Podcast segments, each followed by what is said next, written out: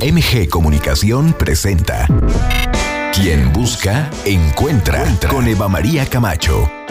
El espacio ideal para escuchar buenas ideas que nos lleven a vivir mejor. Dilemas de pareja y de la soltería. Soluciones tecnológicas para la vida cotidiana. Arte y cultura. Música, literatura. Mundo de los placeres. Experiencias únicas. Te invitamos a que te quedes con nosotros durante la siguiente hora. Descubre la mejor versión de ti. Esto es Quien Busca, Encuentra, Entra con Eva María Camacho.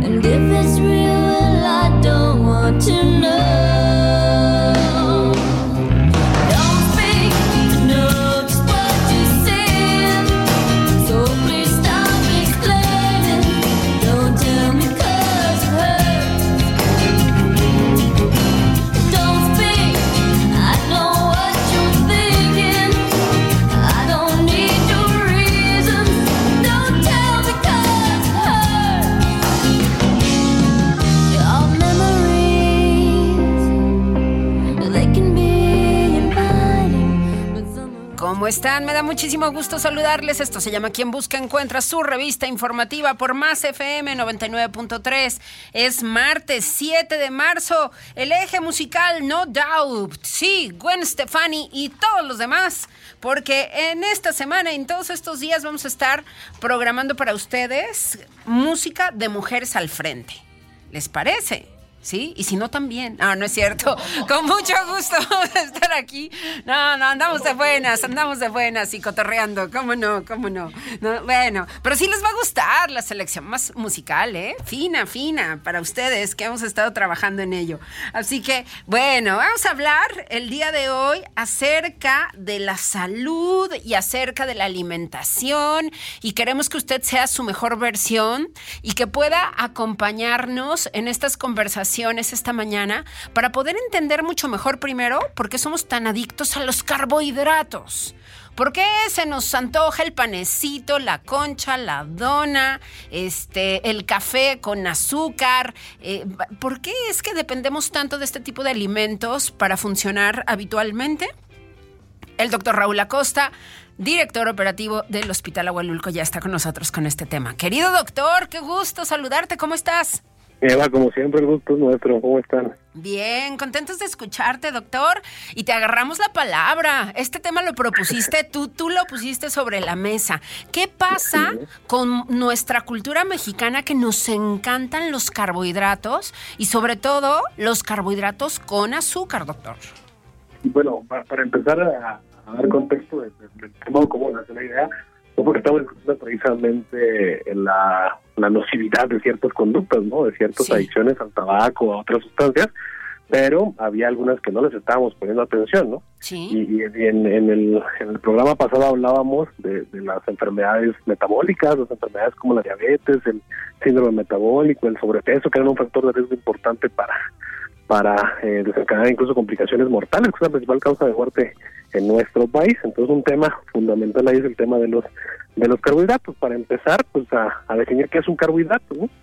Este, porque lo, hemos escuchado en, múltiples ocasiones, pero bueno, es parte de los tres macronutrientes más importantes junto con las proteínas y junto con las grasas, pero bueno, tomando en cuenta que los carbohidratos son los que aportan la principal eh, fuente de energía a nuestro cuerpo a través de la del metabolismo de la glucosa, ¿ok? Ojo, tampoco para satanizar el carbohidrato, no nos estamos diciendo, ah, ya todos los carbohidratos hay que sacarlos de... Oye, doctor. No, mande. Pero es que hay carbohidratos que son complejos, hay carbohidratos que son simples y hay carbohidratos que son chatarra. Exactamente, entre, entre los tipos de carbohidratos, como bien dice, los, dos simples se refieren más a las azúcares. ¿no? Las azúcares refinadas son las que podemos encontrar en, la, en la comida chatarra o alimentos basura, como quieran definir. Este, y hay, carbohidratos complejos, que son los que se recomiendan que se, que se integren en la dieta, que están más bien en forma de almidones o de, o de fibra. Recientemente, eh, bueno, también hay que definir, bueno, qué es una adicción. Una adicción hay que entenderla como un hábito de conductas peligrosas, ¿no?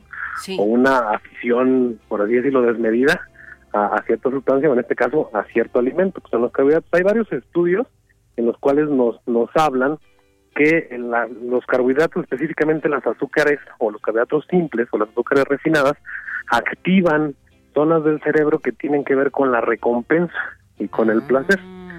Ajá, y activan vías dopaminérgicas, serotoninérgicas, etcétera, etcétera, que pues digamos de, a partir de los neurotransmisores estimulan a nuestro cerebro tener esa sensación agradable o de recompensa. Esa es un, una una eh, teoría de por cuál podemos tener comportamientos compulsivos hacia el consumo de estos. Y hay otros estudios este, que también nos hablan que las azúcares refinadas se comportan muy similarmente al alcohol en el sentido de que hay, hay un estudio en el que un grupo de personas le dieron este, azúcares simples y otros le dieron azúcares complejas y los que consumieron azúcares simples tendían a querer más alimento del mismo tipo de azúcares simples, o sea, como que estimula a seguir consumiendo, seguir consumiendo, etcétera, etcétera.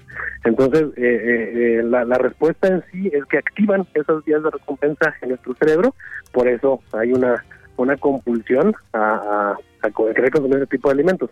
Y ojo, ¿por qué le llamamos adicción? Porque estamos acostumbrados a que sean otro tipo de, sustancias, pero tomando en cuenta que es un, un, hábito de, una conducta peligrosa eh, que puede tener una consecuencia a nuestra salud, el consumo excesivo de carbohidratos o de azúcares refinadas específicamente, pues nos va a condicionar a sea un factor de riesgo para adquirir sobrepeso y todo lo que viene después, como obesidad, síndrome metabólico, diabetes, resistencia a la insulina, etcétera, etcétera. Esa, esa cascada de desgracia que viene adelante. Doctor, a ver, las personas que todos los días están consumiendo Coca-Cola con azúcar, pero además, en algún otro momento, porque a lo mejor, bueno, tengo una amiga que me dice, pero es que me tomo una coca al día. Y yo, sí, pero te tomas una coca al día, luego al ratito te comes una hamburguesa con catsup que también tiene azúcar, y luego te echas un paquete de galletas a media tarde, y luego en la noche dice, pues sí, a veces me echo un yogurt con cereal, y pues el cereal tiene azúcar. Entonces nos vamos encontrando con estas diferentes modalidades del azúcar que, que está en diferentes alimentos, como ya lo decíamos, y entonces pues vamos consumiendo unas cantidades industriales de azúcar sin darnos cuenta o sin ser tan conscientes. Sí, y ese es el punto de la discusión, ¿no? Que no estamos siendo conscientes 100% de lo que se está consumiendo a la hora de los alimentos. Y yo lo ponía más en un tema de, juzgar, ¿no? Porque, bueno, luego juzgamos al adicto al alcohol, ¿no? Juzgamos al adicto a, al tabaco. Pero, ¿y quienes somos adictos al azúcar? un problema acá también bien grande. A lo mejor vamos a tener restaurantes con espacios libres de, de carbohidratos simples, lo que vamos a hacer después. este, ahí, ahí está la polémica del tema. Incluso eh, orientado a esto, nació la política del etiquetado de los productos, ¿no? Para que seamos bien conscientes, pues realmente pues nadie lo está tomando en cuenta, nadie realmente este eh, es muy consciente de, cuál es la utilidad y precisamente es el tema. La recomendación es pues no no satanizar así ningún alimento, como usted bien dice, depende de, de cómo se combine o de cómo se integre en, cuanto a cantidades y la calidad de nuestra dieta y para eso el consejo siempre va a ser acudir con, con, algún nutriólogo, con algún especialista en ese sentido, que creo que en San Luis hay bastante buenos y con, mucho conocimiento. Entonces más bien la invitación a la reflexión de que de que por muy inocentes que parezcan este tipo de sustancias o alimentos, también pueden causar un daño muy grave a nuestra salud y en especial en México que tenemos altos índices de sobrepeso. Así es, doctor. A ver, ¿cuáles son las recomendaciones para poder consumir este tipo de alimentos? Mm, ahora sí que moderadamente, porque luego hay quienes dicen, no, bueno, pues si me quitas mi concha de chocolate con mi Pepsi de las tardes, la verdad es que la vida no tiene sentido. Entonces, ¿qué sí, cómo podemos equilibrar justamente esta, este consumo de, carbohidratos, que ya lo decías tú, además en nuestra cultura es verdaderamente común, ¿no? Porque no solamente son, por un lado, las harinas, los azúcares, también tenemos alto consumo del maíz, que a su vez también tiene su propio índice metabólico, ¿no? Así es. Pues en general, lo que tenga que ver con azúcares refinados y, simples, entonces hay que sacarlo, no lo necesitamos para nada, son calorías vacías. Entonces eso realmente no, necesitamos el azúcar para vivir. No, necesitamos la glucosa, eso sí. Sí. Ojo, pero a través de precursores como, como los carbohidratos complejos, ¿no? Sí. Van a aportarlo de manera saludable. Yo sí les recomiendo que acudan con el nutriólogo, con un especialista. ¿Por qué? Porque nuestro consumo de, de, de alimentos tiene que ver con la cantidad de calorías que gastamos en base a nuestra actividad física Sí. o a nuestras actividades diarias. Entonces tiene que hacer una una dieta la cual las calorías correspondan con, la- con el gasto energético basal o el gasto que tenemos en el día. Y de esa manera, este, lo- los nutriólogos hacen como una, vamos a decir que, que, que reparten o prorratean el tipo de alimentos que vamos a comer, ¿no? Del 100% de tu dieta, tanto van a ser carbohidratos, tanto van a ser proteínas, tanto van a ser grasas, pero esto siempre es individualizado. Tienes que tomar en cuenta las características de la persona y el gasto energético que tiene para que pueda ser el adecuado y no caer en el exceso y tampoco caer en, en, en que haga falta algún tipo de macronutriente. Bien. ¿Le pasa algo, doctor, a las personas si dejan de consumir azúcar, ya sea refinada o azúcar morena o piloncillo, cualquiera de sus variantes? ¿Pasa algo en el organismo si eso se Pues- deja de consumir? Pues sí, un, beneficio a la salud, definitivamente, porque tomemos en cuenta, ah, en los, eh, los carbohidratos podemos encontrar múltiples alimentos que pudieran ser mucho más saludables, como lo hablábamos en la en, en el caso, por ejemplo, de las de las fibras, hay este eh, los almidones, etcétera, etcétera, ya, ya hay ya hay precursores en forma de carbohidratos que le van a aportar glucosa y por lo tanto energía al cuerpo, entonces son totalmente sustituibles, no no no son indispensables a diferencia de algunos otros aminoácidos, etcétera. Bien, pues ahí está, doctor, la recomendación para que cuidemos nuestro consumo de azúcar, nuestro consumo de harinas blancas, que también, de acuerdo a lo que les he escuchado a los expertos, nos dicen que se transforman ¿no? en, en estos azúcares que, que el organismo también tiene que terminar por decodificar, ¿no? Entonces, Sí. pues... eh, Así es, y, y hacer conciencia en el tema de, de la prevención de las enfermedades asociadas a la obesidad y el sobrepeso, porque nuestra cultura le tiene mucho miedo a las enfermedades infecciosas, ¿no? Como el COVID, como la influenza, pues realmente lo que más mexicanos está matando son las enfermedades cardiovasculares la diabetes mellitus, y creo que no estamos tomando la suficiente seriedad en, en la prevención de ese tipo de problemas. Así es, así es, doctor. Bien dicho. Sí, nos ponemos el cubrebocas, usamos gel antibacterial, nos asustamos cuando alguien tiene COVID, pero esa parte que tiene que ver con esta autorresponsabilidad de la decisión de los alimentos que nosotros nos tomamos, también tiene que crecer, esa cautela tiene que ser cada vez más grande en México. Y es correcto. Sí, también van a decir, ah, pues tampoco, tampoco el doctor nos ha hecho también sus azúcares refinadas. Pues sí, ¿verdad? Todos estamos inmersos en este, en este problema, pero insisto, va en el tema de, de la conciencia de, de, de saber que, que esos alimentos pueden ser muy riesgosos para nuestra salud. Claro. Oye, diría una amiga mía, doctor, elige tus batallas. O sea, ¿Sí? A ver, elige tu consumo, ¿no? Entonces, a ver, si lo que vemos es precisamente que tenemos sobrepeso, pues entonces hay que cuidar mucho más nuestro índice calórico que viene a través del azúcar y de las harinas refinadas.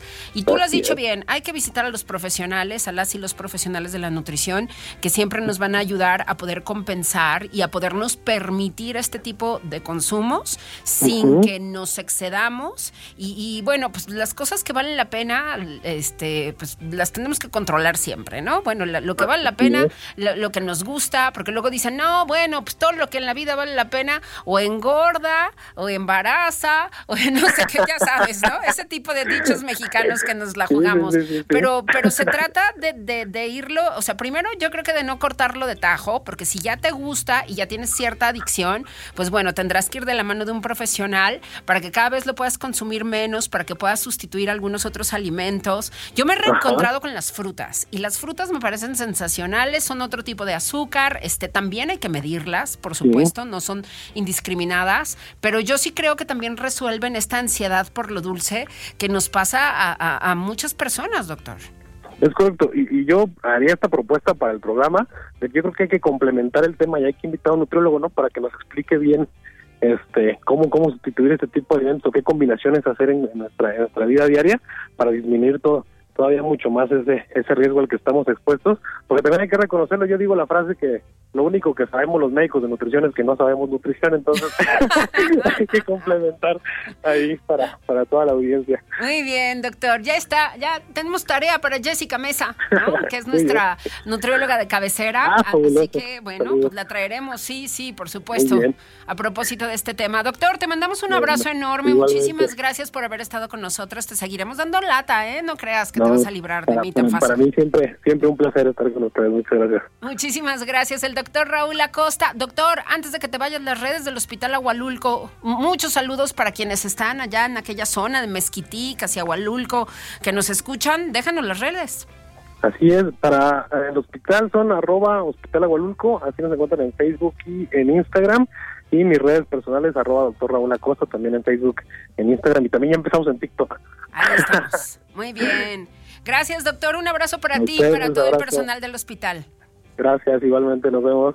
Bien, pues ya sabe usted, hay que regularnos, ¿no? A mí me encantan, últimamente también, bueno, niños, ya sabe, ¿no? Niñas y niños, ¿cuántos dulces no traen a casa? Van a una fiesta infantil y llegan con un montonal de dulces. Y luego hay algún festejo, más dulces. También las niñas y los niños tienen que saber que, es, que el azúcar es peligrosa. Entonces, vamos a tener a la doctora Jessica, sí, como no, la vamos a invitar y le vamos a pedir que nos ayude, además, a explicarles a nuestras niñas y niños.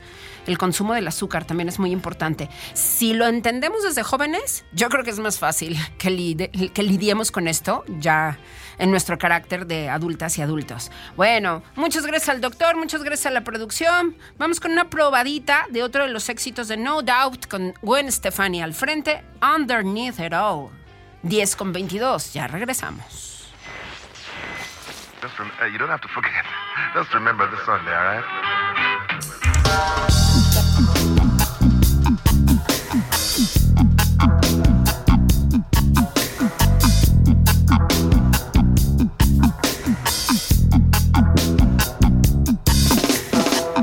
There's times when I want something more, someone more times when this dress rehearsal seems incomplete. But you see the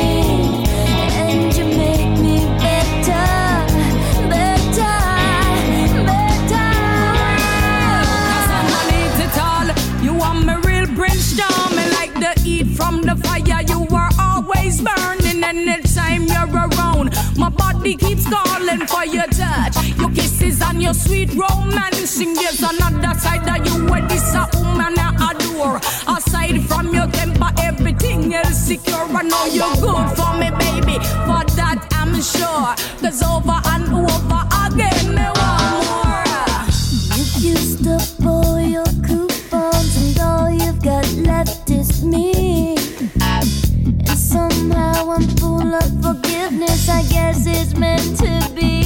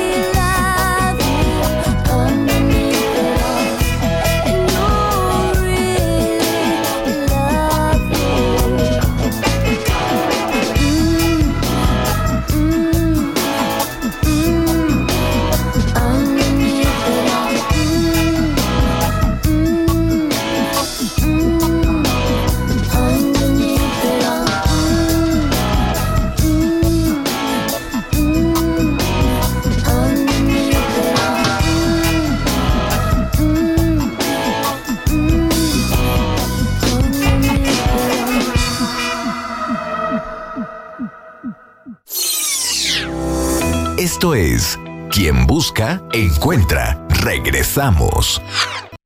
La música de No Doubt esta mañana en Quien Busca, Encuentra. Y vámonos a platicar todavía de más comida.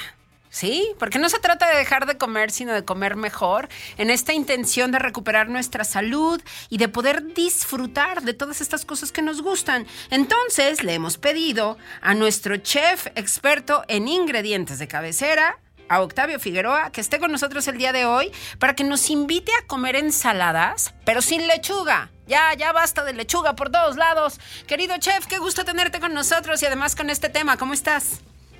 Buenos días. Buenos días, chef. ¿Qué opinas de esto de las ensaladas sin lechuga? ¿Verdad que hay un montón de opciones? Perdón, se perdió la llamada un poquito. ¿Me puedes repetir tu pregunta? Chef, ensaladas sin lechuga, ¿verdad que hay muchas opciones? Claro. Fíjate que todo el mundo relaciona lo saludable con la lechuga, ¿no? Y, realmente, si nos podemos saber, hay un sinfín de alimentos que podemos combinar para crear recetas muy ricas, con sabores muy saludables y que realmente te, rompan ese estigma o ese paradigma de ay, lechuga saludable, ¿no? Digo, por darte un ejemplo, simplemente puedes hacer una ensalada de lentejas con tofu, te puedes poner pepinos, te puedes poner un poquito de tomate, lo aderezas con un poquito de, aceite de oliva. Yo honestamente a las ensaladas sí sugiero que no les pongas tantas combinaciones para que sean muy ricas, que se, que sientan los sabores muy naturales. Y yo en lo personal no les pongo sal, ¿sabes? Me gusta sentir ese saborcito de los los alimentos, ¿no? Oye, chef, yo creo que podemos mejorar todavía más la calidad de nuestra llamada. Si tú nos lo permites, Alejandra se va a encargar de nuevo de ayudarnos a reconectar contigo porque yo creo que la nitidez que necesitamos para escuchar muy bien las recetas es algo que no está del todo instalada, entonces nos vamos a permitir marcarle de nuevo al chef Figueroa para que nos pueda ayudar con este tema, ¿no? Mientras tanto, yo con muchísimo gusto les voy a hablar acerca de Gwen Stefani. ¿Qué, qué músico tan impresionante es esta mujer. La verdad es que hay mucho que, admirarle a Gwen Stefani, que es la cantante de No Doubt, nuestro eje musical del día de hoy, si usted me lo permite. Ella eh, tiene ya 53 años y la verdad es que no solamente está estupenda físicamente, sino también como artista me parece que, que ha brillado un montón y que siempre lo que va haciendo cada vez lo hace mejor. Así que ese es nuestro eje musical del día de hoy. Gwen René Stefani, que nació en 1969 en Fuller en California. Y bueno, pues ella es la cofundadora, la vocalista líder de esta banda que le estamos poniendo hoy, No Doubt. Tenemos al chef, ¿será? Sí, a ver, chef, déjame intentar ver si te tenemos. O si no, vamos Hola, a ver. Ahí estamos, ahí estamos. Creo que sí se oye mucho mejor, ¿verdad? Qué bueno, me da gusto. Sí, buenísimo. Es que sí, oye, además, haciendo recetas, uno debe de tomar nota, chef. Entonces yo quería escucharte mucho mejor y lo hemos conseguido. Gracias por la paciencia a ti, a nuestro auditorio. Bien, a ver, chef, entonces, sin lechuga, pero otros ingredientes que se le pueden ir sumando a esta mezcla de, de, cosas que, hacemos en México que nosotros también llamamos ensaladas. Y entonces tú decías que no le pones sal, pero ¿qué, qué otros ingredientes sí le pones? O sea, ¿con qué sazonas una ensalada para que siga siendo deliciosa, pero que no caigamos en este pecado mortal que puede ser echarle así el, el aderezo del supermercado directo? Bueno, pues mira, te comento, lo que tú puedes hacer es aderezar tus, tus ensaladas con semillas, ¿sabes? Digo, en la actualidad, digo, hay semillas este, con un poquito de caramelo, con un poquito de picante, tostadas, realmente, digo, puedes aderezar con muchísimas cosas, ¿no? Yo lo que no, no les pongo es sal, perdón. Por ejemplo, te decía hace un momento, ¿no? Que todo el mundo relaciona saludable con lechuga y puedes utilizar mucho más cosas. Tenemos un, un alimento aquí en México que es delicioso, los nopalitos, ¿sabes? Una simple ensalada de nopalitos bien hecha, aparte que te ayuda para bajar de peso con la fibra, bueno, es deliciosa, ¿no? Digo, otro, otro alimento que tenemos aquí en México, gracias a Michoacán y muchos estados, el aguacate, ¿no? Que puedes hacer un tipo de aguacate o puedes hacer, cortar el aguacate en cubitos, le pones aceite de oliva o le pones aceite de aguacate, le pones tomates, le pones un poquito de calabaza, de chayotes un poquito de queso panela y tienes una ensalada espectacular, muy fresca y muy, muy, que te ayuda a la digestión, ¿no? También, digo, podemos utilizar todo este tipo de legumbres, digo, por ejemplo, frijoles, lentejas, habas. Imagínate una ensalada de habas con un poquito de garbanzos, con un poquito de lentejas, le pones tofu, le pones cebollita morada, le pones un poquito de aceite, le pones un vinagrito balsámico, es una delicia, ¿no? Para poder acompañar alguna, alguna carne. Y también puedes hacer, por ejemplo, ensaladas con, con carne, por ejemplo, una ensalada de atún, una ensalada de pollo, a la cual a lo mejor le vas a agregar, puedes hacer tú mismo tu mayonesa. En vez de comprarlas de, del supermercado, agarras, pones leche, baja en, grasa, eh, la hay descremada, la pones en tu licuadora, le pones ahí un diente de ajo si quieres hacer un alioli, ¿no? Le pones un poquito de pimienta, un poquito de vinagre, le empiezas a moler y le vas tirando un poquito de aceite de oliva, ¿no? Y haces una mayonesa espectacular. Yo en mis ensaladas lo que sí busco es que tanto el, aceite de oliva que, uso sea virgen o extra virgen. ¿Por qué? Pues porque nos ayuda muchísimas cosas, nos ayuda a prevenir enfermedades como es una cuadraplegia, paraplegia o problemas intestinales, de digestión, ¿no? Digo, realmente las ensaladas pueden ser variadas. Ahora, si tú quieres llegar y cuidar este, la frescura del día, pues puedes hacer una combinación entre frutos con frutos secos, ¿no? Por ejemplo, manzana, mango, y le puedes poner piñones, pistaches o nuez, y queda delicioso. Lo que también tenemos que aprender a hacer cocina saludable, que estos carbohidratos los tienes que cuidar mucho, porque como tú bien sabes, hay dos tipos de carbohidratos, ¿no? Los que se encuentran en la fruta, eh, en la leche, y los que se encuentran en los cereales, en el pan. Yo siempre les aconsejo, pon ahí un crujiente, ¿para qué? Para que te ayude. Y yo siempre, por ejemplo, utilizo mucho la tortillita, la quemo, primero la corto y después la, pues, la, la tosto, la seco, la deshidrato y se la pongo arriba como un crutón, ¿sabes?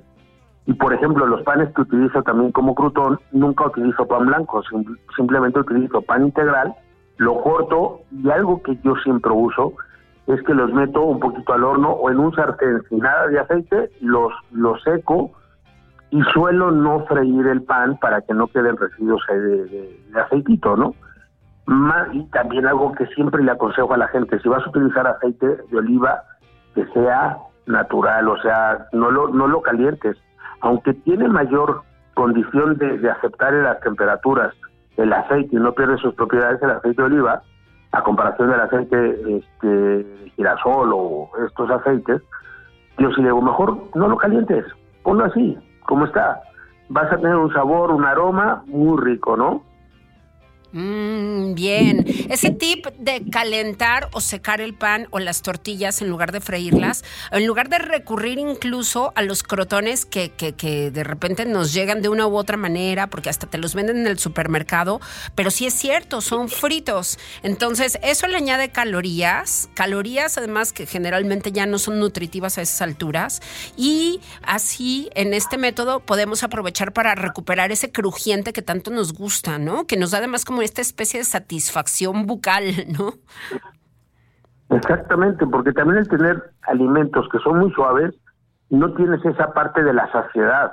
Recuerda que el cerebro se tarda 20 minutos en reconocer que estás comiendo y, te manda la señal de que ya basta, ¿no? Ya tenemos lo que necesitamos.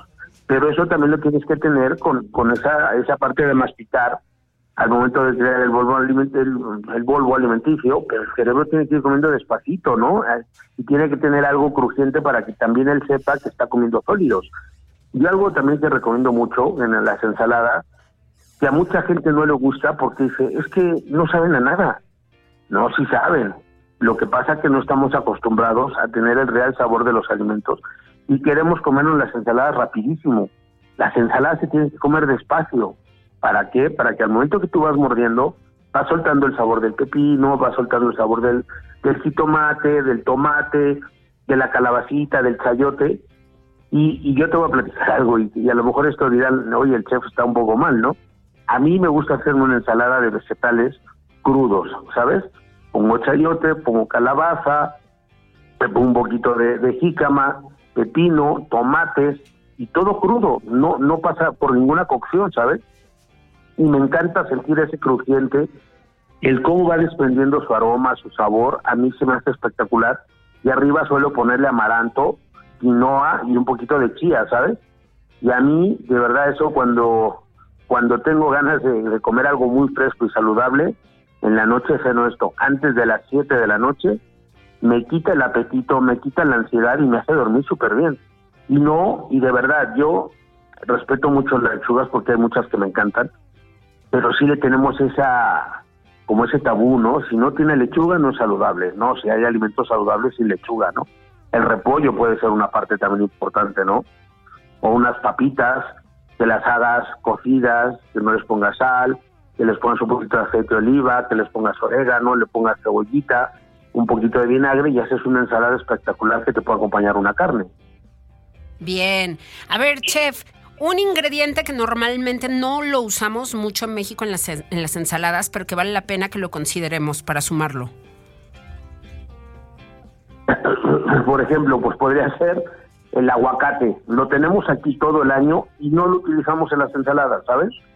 O sea, otra cosa que tenemos aquí todo el año y que no solemos usarlo, pues el, bueno, el aguacate, el pepino, ¿sabes? Que es algo que tenemos la jícama, o sea, la zanahoria, pero uno en especial que no utilicemos y que realmente lo tengamos aquí en México todo el año, podría ser el aguacate. De verdad, yo yo veo ensaladas que no, o sea, le ponen muchas combinaciones, ¿sabes? Frutas, mangos, este, fresas, zarzamoras, nueces, jamón serrano, pero el aguacate le ponen un, muy poquitito. No sé si es porque a veces el aguacate tiene un precio muy elevado no sé por qué, pero el, aguacate es riquísimo, ¿no? Claro. Los nopales, los nopales son deliciosos, que los también tenemos todo el año y no los suelen poner en una ensalada. Y yo digo, una ensalada, si le pones nopales, la potencializas horriblemente de, de lo delicioso que es, ¿no? Oye, déjame preguntarte una cosa, ¿cómo secamos los nopales? Porque luego a los nopales como que les tenemos un poquito de flojerita o, hay quienes los repelen un poco por la babita. Entonces, ¿cómo podemos hacer para que se escurra muy bien? ¿Tienes algún tip que darnos? Sí, claro, te voy a dar dos. El primero, el más, el más conocido que todos manejamos, que es a base de cocción. Tú cortas tus nopales, los pones en agua fría, le pones cebolla, ajo, orégano, un poquito de sal para potencializar su sabor y fijarlo, y enciendes la cocción. Tiene que empezar de, agua fría a caliente para que se rompa la baba, ¿sabes? Ese es el secreto, porque muchos agarran y meten los nopales en agua caliente. ¿Y qué pasa? Que la baba no se va a romper. Y el segundo que a mí me gusta utilizar mucho es cortas tus nopales, los pones en un bowl, les pones sal y los empiezas a revolver con esa sal, los empiezas a tallar ¿Y qué va a pasar? Que les, los vas a, dar un tipo de encurtimiento, los vas a encurtir, van a quedar con un verde espectacular y simplemente los enjuagas y se rompe toda la baba. y no los pasaste por ningún proceso de cocción. Solamente es nopal con sal, los empiezas a tallar y empiezas a soltar toda la baba. Después los, los enjuagas y te quedan deliciosos. Oye, pero si me llegan ya en tiritas, ¿qué hago? Si te llegan en tiritas, Sí, porque ya sabes que lo, también igual las tiritas las, las, las friego en sal. Sí, sí, tú te llegan tiritas, lo pones, le pones sal y empiezas a, con las manos empiezas a trabajar el nopal y vas a ver que automáticamente va a empezar a salir toda la baba, ¿sabes? Y ya que soltó toda la baba, vas a ver que se va a potenciar su, potencializar su color a un verde muy vivo y ya lo enjuagas, te queda con un salazo muy rico, están realmente pues crudos los, los, nopalitos, ¿no? Y quedan deliciosos. Yo hago una, hago una pasta, un tagliatelle de nopal, que, que, me, lo enseñó a hacer, me lo enseñó a hacer un chef de Guadalajara precisamente, corta muy finito el, el, nopal, le pone la sal, él lo remueve cada, cada cinco minutos, empieza a soltar toda la baba, al final le enjuaga y simplemente eso lo pone en un, en un plato, le pone queso parmesano y bueno, no te digo, es espectacular la, la, tagliatelle de nopal, ¿eh? Anda, qué buena receta. Oye, chef, no, y aparte, dime a ver, un ingrediente más. Ya me hablaste del aguacate y me encanta y estoy completamente de acuerdo contigo porque además le da esta suntuosidad a las ensaladas, ¿no? La cremosidad del aguacate, que bueno, que además el aguacate que tenemos en México es extraordinario a diferencia de otros países donde de repente conseguirlos es toda una odisea o son carísimos y aquí todavía tenemos aguacate a más o menos buen precio dependiendo de la temporada y de un montón de factores. Pero por el otro lado, ¿Qué otro ingrediente nos recomendarías sumar, sobre todo para niñas y niños, que de repente nos cuesta mucho trabajo hacer que ellos coman ensaladas? Pues, a ver, tú dame, dame uno que tú tengas en la cabeza y yo te digo uno. Ya estoy pensando en algunos. A ver, híjole, es que mi hija, la verdad es que es muy complicada para comer ensaladas. Entonces, eh, yo, lo único que, que se come de las ensaladas son los tomates cherry. Pero de ahí no la saco. Los pedazos de jitomate, ese sí le encanta. Pero todo lo demás, uy, chef, la sufridera todo el tiempo y la negociadera. ¿Sabes? ¿Sabes? Porque yo, yo creo que no hay, no hay, no son los ingredientes. Yo creo que somos los papás los que hacemos que los niños no coman ensalada por una razón. Porque, digo, no creo, no estoy diciendo que tú, pero por ejemplo, a nosotros de niños nos forzan a, cómete la ensalada, cómete la ensalada, ¿no? Y algo que yo les digo, primero que coman toda la comida y al final, como en Europa se hace, que se coma la ensalada. ¿Para qué? Porque les va a ayudar a dar digestión, saciedad y todo, y frescura al cuerpo, ¿no? Y algo que yo, yo siempre les digo, cuando, cuando era chiquita mi hija, yo le ponía las ensaladas así con mucho colorido y siempre le ponía su ingrediente preferido, que es la fresa, ¿sabes? Le ponía ah. fresas y era como el secreto de, está muy rico porque tiene fresas. Y no le importaba si había si tomate, pepino, lechuga, lo que fuera, ¿no? Se lo comía porque había fresas, ¿no? Y nunca la obligué a cómetela. Si no te la comes, no te levantas, ¿no? Yo le decía, come todo lo que quieras al inicio, sopa, carne, todo lo que quieras, y al final te comes tu plato pequeño de ensalada, ¿no? Y le decía yo, y sírvete la cantidad que tú quieras, no hay, no hay una cantidad este, establecida, ¿no? Pero yo creo que simplemente nosotros en los restaurantes ponemos de 60 a 80 gramos de, de ensalada, ¿no? En los platos que es más o menos el gramaje que, se requiere como una guarnición. Bien, ahí está. Pues qué bueno que me lo dices. La verdad es que sí, voy a platicar con esta niña. Le voy a decir, a ver, las fresas, porque luego, ya sabes, no, no, no, no me mezcle lo salado con lo dulce y esas cosas. Pero yo creo que hay que abrirnos, bien lo dices tú, a la posibilidad de poder conectar con otros ingredientes que normalmente no utilizamos y que pueden ser parte de una experiencia muy colorida, deliciosa y que además se tiene que consumir bien mencionado por ti, despacio. Qué afán de comerse las verduras rápido. Yo estoy de acuerdo contigo, chef. Sí, y sabes que algo importante, Eva, que las verduras no, cuando las, las metes en un proceso de cocción, que no te queden sobrecocinadas, que no te queden blanditas, que tienen que quedar al dente, porque si no ya pierden todas propiedades, ya no sirven para nada, ¿no? O sea, nada más que para comer, para llenar el estómago, ¿no? Pero ya pierden, bueno, sí sirven, pero pierden muchas propiedades, ¿no? Bien, bien, chef. Me voy a dar a la tarea de hacer una muy buena combinación esta mismísima semana. Oye, ¿cómo te contactamos? ¿A dónde llegamos a estas delicias que ustedes preparan? Cuéntanoslo todo antes de irnos. ¿Y tus redes? Pues mira, mis redes son Octavio Figueroa. Como nuevamente les digo, todos los que tengan alguna duda me pueden escribir ahí. Con mucho gusto se lo, se lo resuelvo. Y bueno, pues simplemente yo los invito, aunque es comida mexicana tradicional, hemos puesto un concepto muy rico en la calle de las Gorditas de Morales, que se llama Rincón de los Sabores, que me gustaría que fueran a probarlo y realmente que digan, que escuché en el programa de Eva María Camacho y tendrán una sorpresa, realmente no se van a, no se van a arrepentir. Tenemos platillos mexicanos deliciosos. Los chilaquiles están muy buenos, chef. Chilaquiles, tenemos huevos al gusto, gorditas, este birria, tenemos barbacoa de res, de borrego, chamorros. Bueno, tenemos un sinfín de alimentos deliciosos, ¿no? Bien, bien, pues hay que aprovechar que ahí estás. ¿En qué horario, chef? De ocho y media de la mañana a cuatro y media de la tarde, de martes a domingo. Perfecto, ahí estaremos, por supuesto. Y te agradecemos mucho que hayas estado con nosotros en esta mañana inspirándonos para poder hacer alimentos deliciosos, saludables, que nos hagan sentir mejor. Gracias, chef. Te mandamos un abrazo para ti y otro para tu familia. Igualmente, muchas gracias a todos y bonito día. Igualmente, el chef Octavio Figueroa con nosotros el día de hoy. Nos vamos. ¿Running? ¿Para salir? ¿Sí? No Doubt con nosotros en el eje musical el día de hoy. Mujeres en la música, así vamos a estar, ¿eh? En estos días, ¿cómo no? A propósito de mañana, que es el Día Internacional de la Mujer, marzo es el mes de la mujer en realidad, ¿no? Así lo hemos conocido desde hace muchísimo tiempo. Hay tantos temas y tanto que vamos a compartir con ustedes. No se pierdan el programa de mañana que va a estar sensacional. Vamos a tener a, dos grandes expertas en género desde dos perspectivas distintas además.